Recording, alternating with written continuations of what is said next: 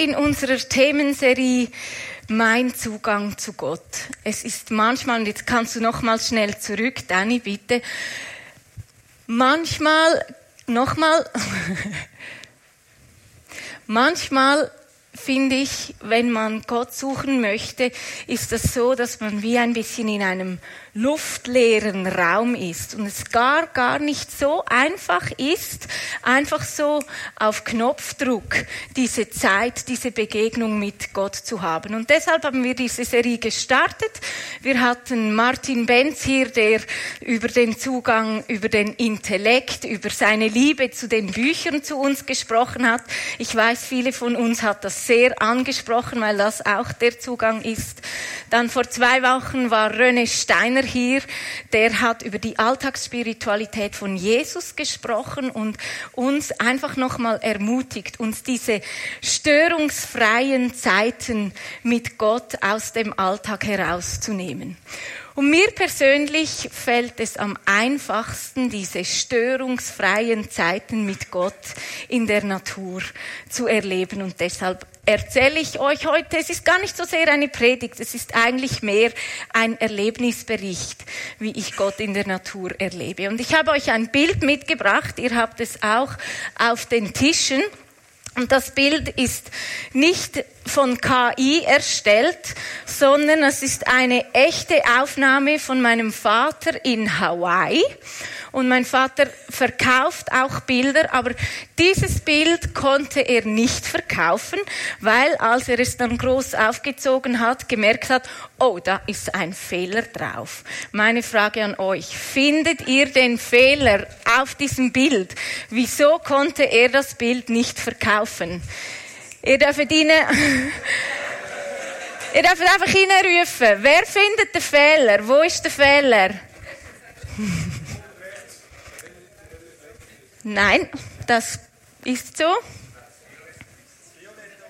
Ja, genau. Hier unten im Bild, unten, warte, jetzt muss ich schauen, links. Im Bild, oh, rechts, ja, genau. Im Bild unten rechts, da hat er vergessen, seinen Fotorucksack wegzunehmen.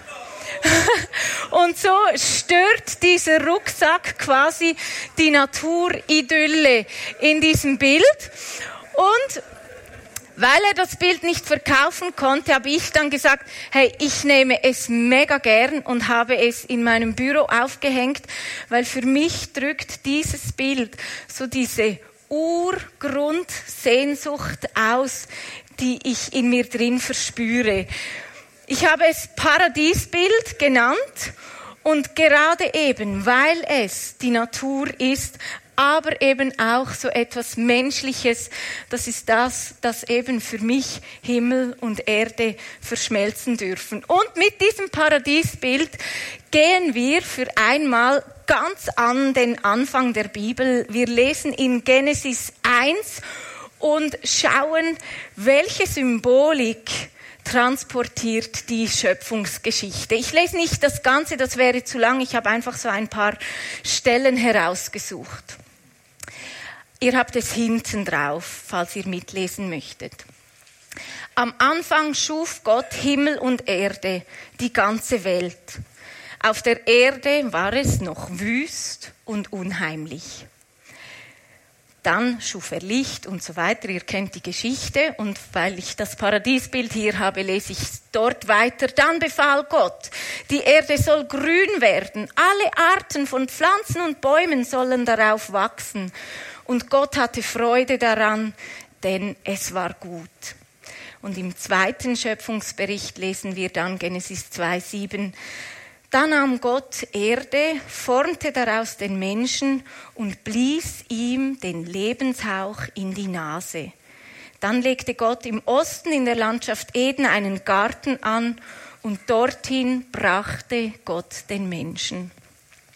Und so diese Anfangsgeschichte enthält für mich so viel Poesie und wunderschöne Bilder, die in mir drin so eine Ursehnsucht ansprechen.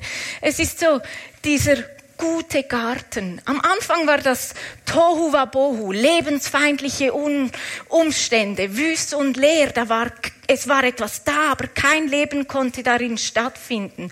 Und Gott ordnete das und schuf Lebensbedingungen, in denen Leben entstehen konnte. Und dann schuf er Leben mit den Bäumen, mit den Tieren, mit den Menschen.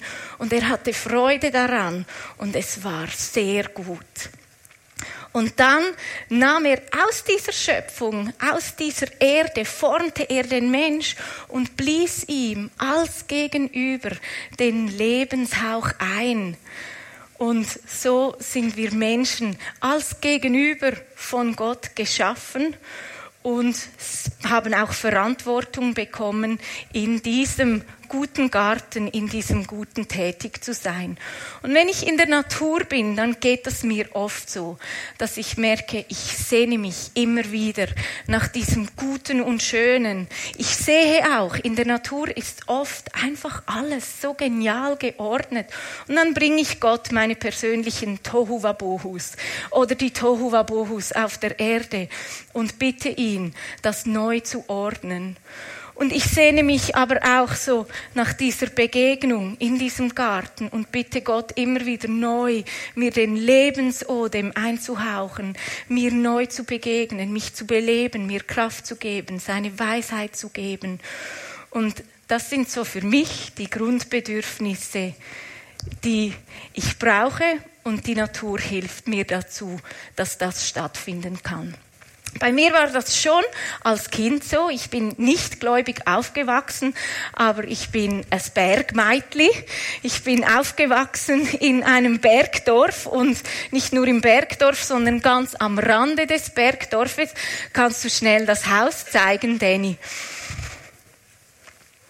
Wir waren in einem Haus und wirklich um uns herum hat es nicht viele andere Häuser, es hatte auch nicht viele andere Kinder und so war die Natur unser Spielplatz. Und ich war als Kind sehr schüchtern und hatte auch ein paar unschöne Erfahrungen mit Menschen und so war ich oft viel lieber in der Natur als unter Menschen. In der Natur fühlte ich mich sicher, in der Natur musste ich nichts tun, in der Natur durfte ich einfach sein. Und ich war stundenlang an Bächen, Gott's nicht. Kannst du mal schnell zum Haus spulen? Ja, genau, das ist mein Haus. Oder das war mein Kindheitshaus. Und ihr könnt euch vorstellen, ich war wirklich eigentlich die Natur war mein Garten. Und obwohl ich nicht gläubig war, habe ich so oft so ein gewisses Gegenüber erlebt. Ich kannte Gott nicht, aber ich fühlte mich in der Natur sicher und irgendwie habe ich auch Gespräche geführt mit jemandem. Ich habe das irgendwie so, dieses Grundbedürfnis war schon da.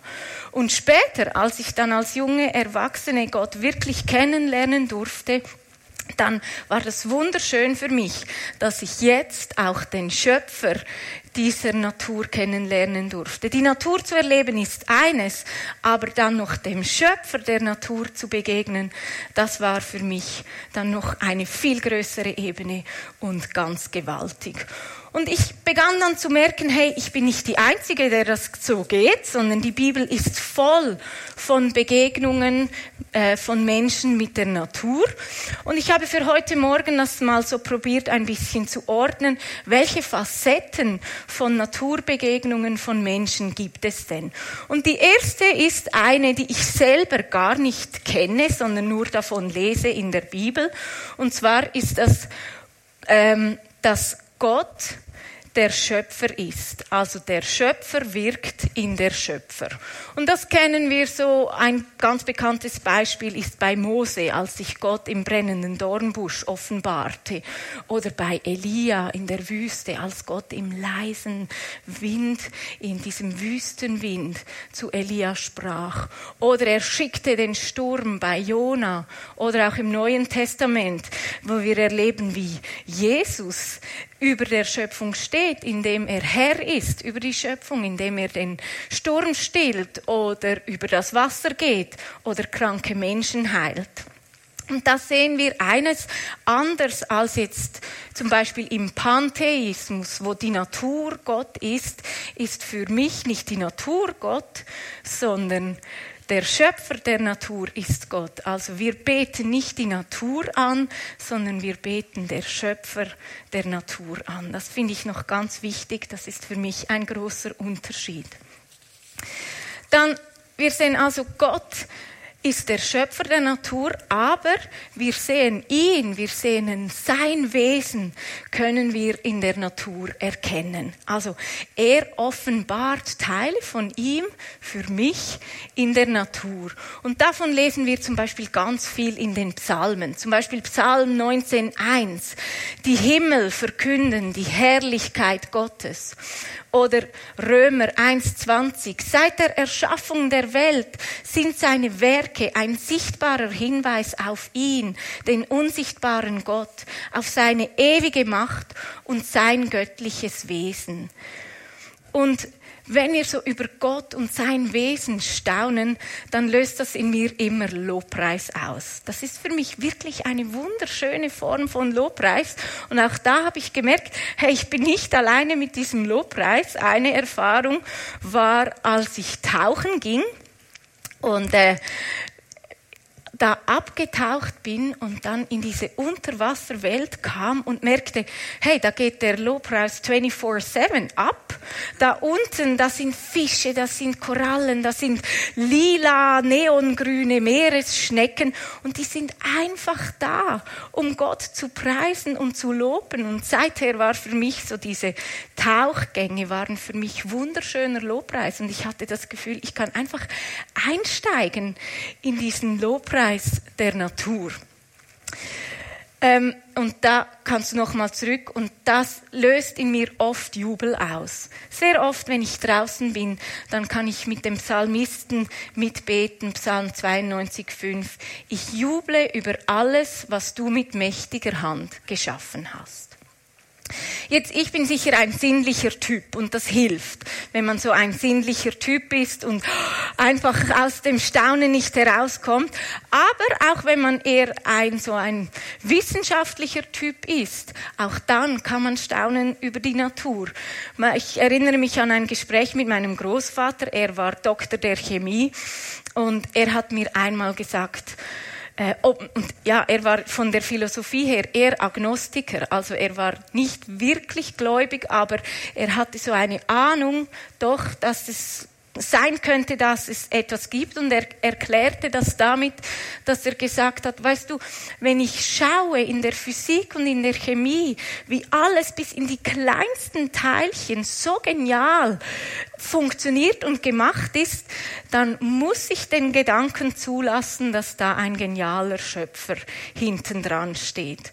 Also auch wenn man die Wissenschaft betrachtet, auch da kann man in diesen Lobpreis äh, zu Gott eintauchen und mit Ehrfurcht dem begegnen. Dann so eine dritte Facette oder eine dritte Ebene, wie wir lesen in der Bibel, wie Gott spricht, wie wir es bei Jesus sehen, aber auch wie ich es persönlich erlebe, ist, dass er mit Bildern in der Schöpfung spricht. Auch die Psalmen, die sind sehr voll davon. Oder so zum Beispiel, ähm, alle, die nach Gottes Willen leben, gleichen einer immergrünen Palme. Sie sind verwurzelt im Haus des Herrn. Also in den Psalmen haben wir ganz viele Bilder von Gott, die die Beziehung von Mensch und Gott erklären. Also die Natur liefern uns viele Symboliken und Bilder, die irgendwie unser Leben dem eine Sprache geben, die vielem eine Sprache geben. Und auch Jesus hat ja das immer angewendet. Er war ja so viel unterwegs mit seinen Jüngern und hat in seinen Gleichnissen sehr oft einfach die Naturbilder verwendet, die da um ihn herum waren. Also ich meine, wir als Vineyard äh, Johannes 15,5. Ich bin der Weinstock und ihr seid die Reben. Wenn jemand in mir bleibt und ich in ihm, trägt er reiche Frucht. Und ich finde, das sind so Bilder, wenn ich jetzt äh, Bündner Herrschaft durchfahre und sehe da die Weinberge, dann kommen mir ganz viele solche Bibelverse in den Sinn oder Palmen oder wie auch immer. Also die Naturbilder, die helfen uns auch, uns an Wahrheiten, die wir für uns nehmen dürfen, zu erinnern. Selbst erlebe ich eigentlich Gottes Reden auch am meisten so in einer so, ich nenne das persönlichen Symbolik.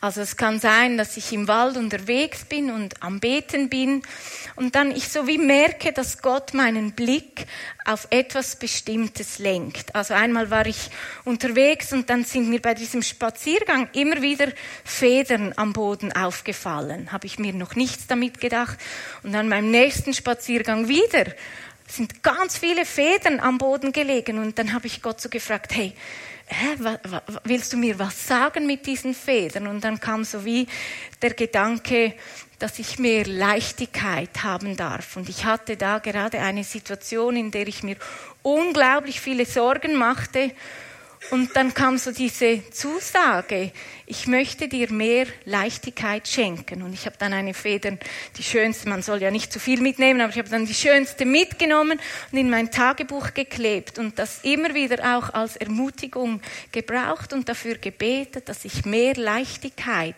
bekommen darf, dort wo ich mich sorge. Und das ist wirklich passiert. Also diese persönliche Zusage, die konnte Gott dann auch verwandeln. Das war für mich sehr etwas Ermutigendes. Oder ja, mit Bienen oder Brombeeren. Man muss gar nicht immer irgendwo hin, sondern man kann auch einfach dort, wo man ist, im Garten das erleben.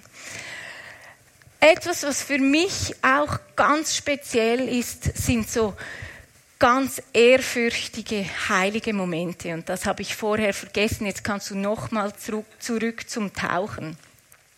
Manchmal gibt es auch einfach Momente, wo ich merke, da fehlen mir die Worte und die Worte sind aber auch gar nicht nötig. Ich habe die heiligsten Momente in meinem Leben nicht in der Kirche, sondern in der Natur erlebt. einfach weil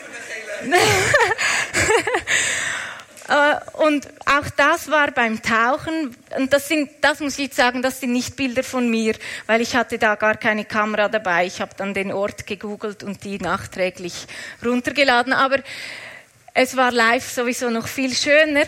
Wir haben einen Höhlentauchgang gemacht in Mexiko und sind so in Durchgänge durchgetaucht und da wird es ganz dunkel und das Salzwasser und das Süßwasser mischt sich und man sieht nichts und man denkt sich, oh mein Gott, auf was habe ich mich da eingelassen? Und ich hatte zum Glück einen Guide, einen Tauchguide, der uns dann in diese Cenotes, in diese Grotten geführt hat. Und in diesen Grotten sind wir aufgetaucht, aus dieser Dunkelheit heraus aufgetaucht in diese Höhlen und oben hatte es ein Loch und dann kam so ein Lichtstrahl hinein und der ist auf der Wasseroberfläche gebrochen. Und für mich war das so, hey ja, Gott ist so, Jesus ist so. Wie der Tauchguide mich geführt hat durch diese dunklen Gänge, bin ich so in diese Offenbarung gekommen von diesem Licht. Und es ist schwierig, das zu beschreiben, aber in dem Moment war ich so verbunden mit Gott und ich fühlte mich Gott so nahe und ich war so voller Dankbarkeit und aber trotzdem so klein und gleichzeitig einfach wirklich so diese heiligen, heiligen Begegnungen, die hat mir Gott schon oft in der Natur geschenkt und das kann man ja nicht machen, aber ich denke, wir können immer wieder auch offen sein, wenn wir draußen sind. Hey Gott, welche Bilder möchtest du von der Natur brauchen, um sie mir zu zeigen? Ja, dann eine weitere Ebene, die geht auch noch mal zurück zu diesem Schöpfungs, zu dieser Schöpfungsgeschichte. Denn wir Menschen sind ja nicht nur geschaffen einfach so in diesem wunderschönen Garten, sondern wir haben auch einen Auftrag bekommen. Und der Auftrag, wenn man ihn modern übersetzt, das ist mir schon klar, es war anders so, aber ich übersetze es mal so. Gott, der Herr, brachte also den Menschen in den Garten Eden. Er übertrug ihm die Aufgabe, den Garten zu pflegen und zu schützen. Und wenn wir heute Morgen hier über die Natur sprechen, dann finde ich, müssen wir auch diesen Aspekt wirklich zulassen, dass wir da auch eine Verantwortung haben. Ich war am Freitagabend mit meinem Sohn unterwegs und dann sind Kröten über die Straße gehüpft. Und ich habe gedacht, hey, Kröten, jetzt schon aus der Winterstarre erwacht. Hey, das ist ja viel zu früh. Und dann habe ich so mit ihm darüber gesprochen. Hey, ja, es wird immer wärmer und oh, das ist gefährlich für die Kröten über die Straße. Und einige wurden auch überfahren. Und dann hat mein Sohn hat so gesagt, hat überlegt und hat gesagt, Mama, gell, Umweltverschmutzung ist so ehrenlos von den Menschen. Und dann habe ich gesagt, ja, Umweltverschmutzung ist wirklich so ehrenlos von den Menschen. Und ich glaube, das eine ist, dass wir die Natur genießen und das andere ist, dass Umweltverbände haben etwas sehr, sehr, finde ich, Gutes erkannt, nämlich das, was man liebt, das, was man kennt, das möchte man auch schützen. Deshalb finde ich Umweltbildung so wichtig in der Schule. Wir haben, deshalb nehmen wir die Tiere durch und wir gehen auf Exkursionen, wir haben einen Schulgarten, um so diese Beziehung zu der Natur herzustellen, weil das, was ich liebe, dem möchte ich auch Sorge tragen. Das, was ich liebe, das möchte ich auch schützen. Und so ist es für mich, geht das wie zusammen. Ich kann nicht die Natur lieben, aber der Natur nicht Sorge tragen. Also wenn ich die Gletscher wunderschön finde, finde und von Ehrfurcht erfüllt bin, dann muss ich auch etwas tun, um diese Gletscher zu schützen. Und ich weiß, es ist mega unbequem. Ich selber, ich finde das ehrlich gesagt auch unbequem und ich könnte noch viel mehr machen. Aber es gibt ein Zitat, ich weiß leider nicht von dem, das heißt, wir sind die erste Art, die sich dazu entscheiden kann, nicht auszusterben. Aber wir müssen die Wahl treffen. Und diese Wahl müssen wir immer wieder treffen. Und ich habe zum Glück einen Mann, der wirklich sehr gut in diesen Sachen ist und ich darf mich da immer wieder anhängen.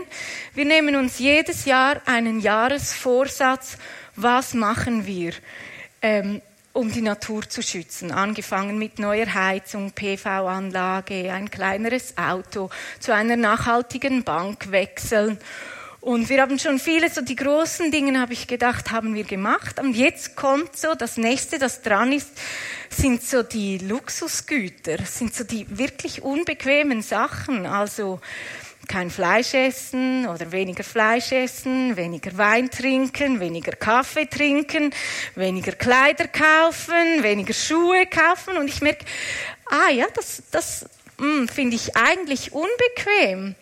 Und doch finde ich das wichtig, dass wir da das wirklich unsere Verantwortung auch ernst nehmen und immer wieder etwas uns vornehmen. Veränderung passiert am besten, wenn man es in kleinen Schritten machen kann. Und deshalb nehmen wir uns wie jedes Jahr etwas Realisierbares vor, das wir dann auch wirklich umsetzen möchten. Eine weitere Ebene ist für mich auch diese äh, Naturerlebnisse mit Menschen teilen zu können.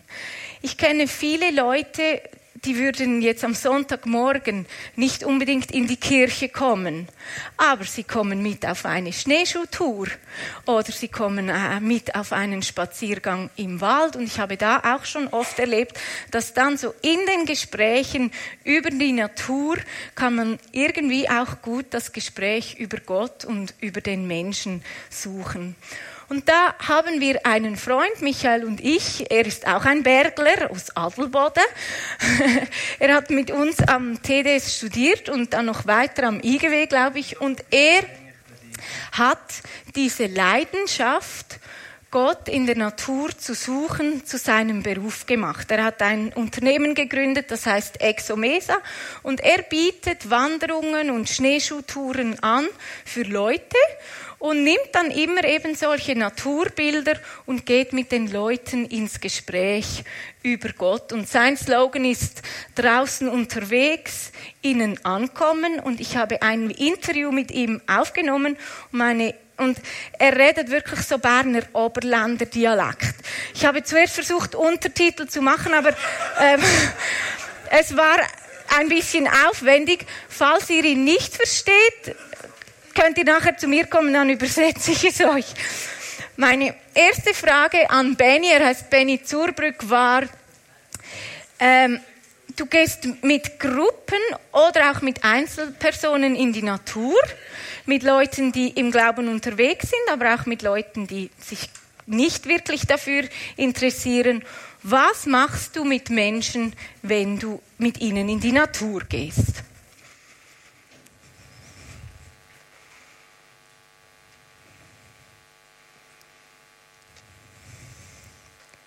dass ich rausgehe mit den Leuten. Das ist sehr simpel.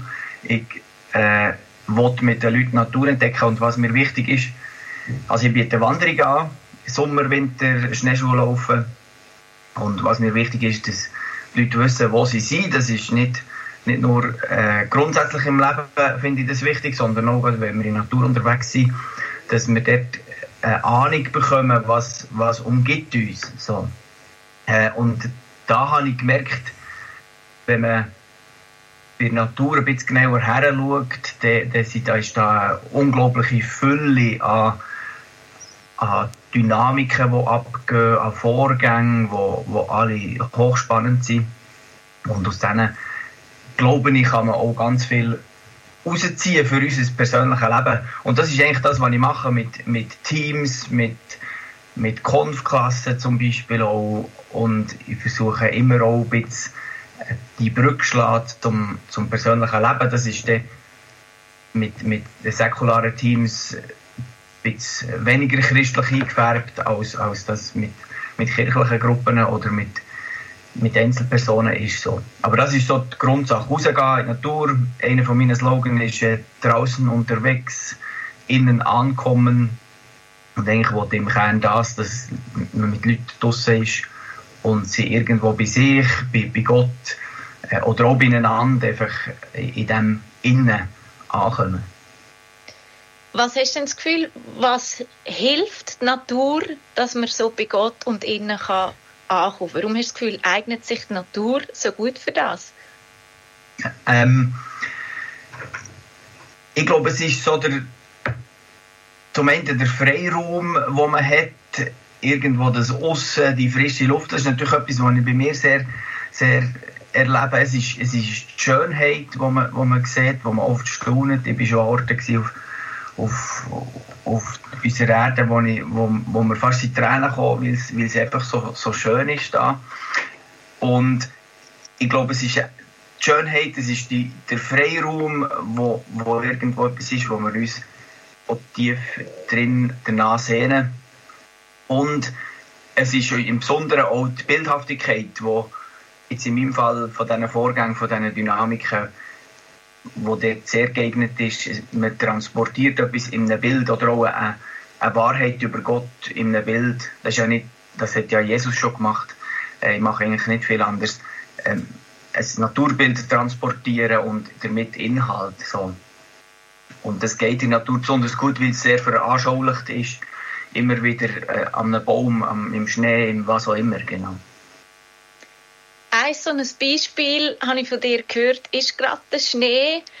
Kannst du uns ein bisschen über das erzählen, so als Eis, so ein bisschen als Teaser, als Lustigmacher, wie das so wäre, wenn wir jetzt mit dir im Schnee unterwegs wären? Welches Bild würdest du da zum Beispiel brauchen?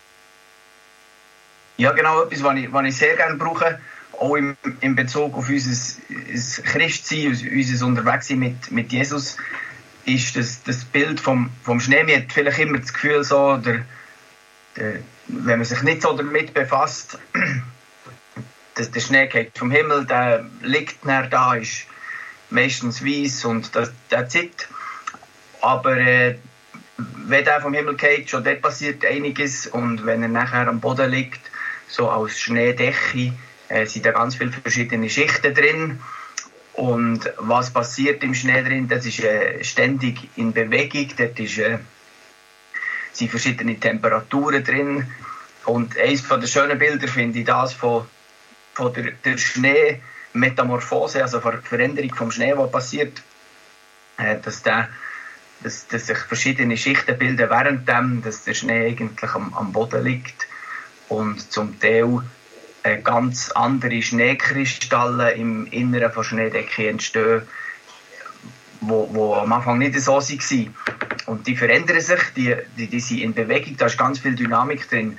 Ich finde, das ist ein schönes Bild für, wir, wir lesen äh, Römer 12, 1 und 2, so lasst euch verändern.